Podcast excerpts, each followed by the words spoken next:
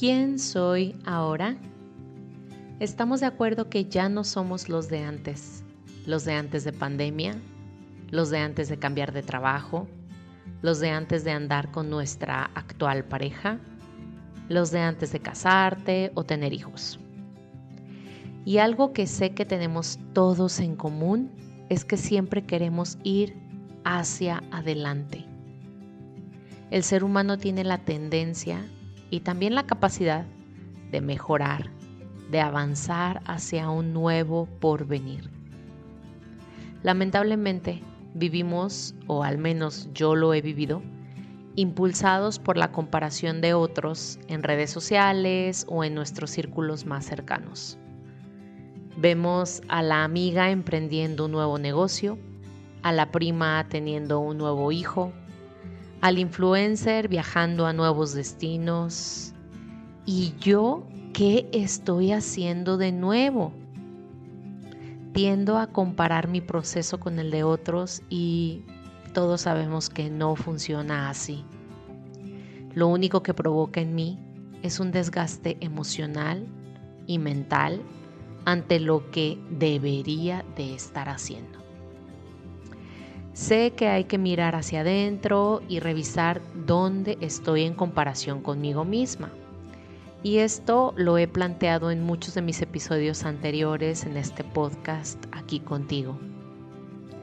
Ahora quiero agregar un aspecto fundamental, la necesidad.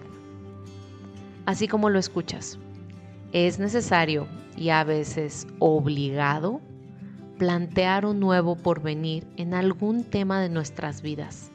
Inclusive es sano. ¿Y qué mejor que dar los pasos de una forma consciente y armoniosa a que esperar a que se nos dé el empujón de alguna manera imprevista que puede resultar incómoda?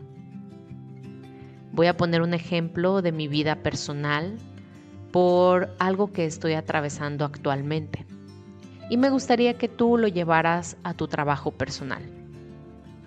Hoy en día estoy tramitando un permiso de residencia en Europa para vivir con mi novio. Este trámite requiere de ciertos documentos, firmas, correos y demás. Yo tengo un viaje programado en dos semanas y este trámite requiere ser atendido y casi que liquidado al menos de mi parte, antes de partir. He estado estresada, emocional, nerviosa ante la situación. Le he dado vueltas y lo he postergado, cosa que hace que mi actitud hacia el trámite se llene de resistencia y dudas. Sin embargo, el tiempo me está obligando, por así decirlo, a tomar la decisión de llenar los formatos, enviar los correos, es decir, hacer que las cosas sucedan. Que no quede de mi parte el poner sobre la mesa lo necesario para que el gobierno haga su parte y esto fluya. Obviamente, de esta decisión se desarrollan nuevas decisiones. ¿Dónde voy a vivir?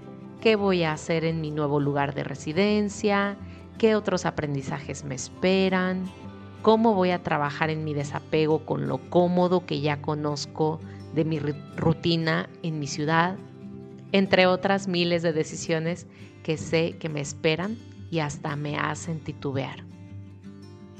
Pero es este momento, el presente, en el que puedo concentrarme y en el que puedo actuar. Así que más allá de a dónde voy en un mes o tres meses o un año, considero importante poner atención en la acción que puedo realizar en el hoy y con responsabilidad avanzar.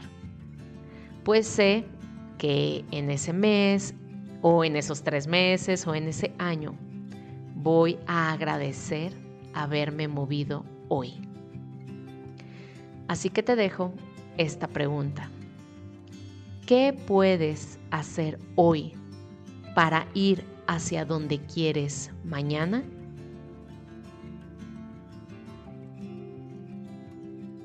Recuerda compartir este y todos los episodios con los que has sentido afinidad y sintonía para entonces elevar la frecuencia vibratoria del colectivo cada vez un poco más.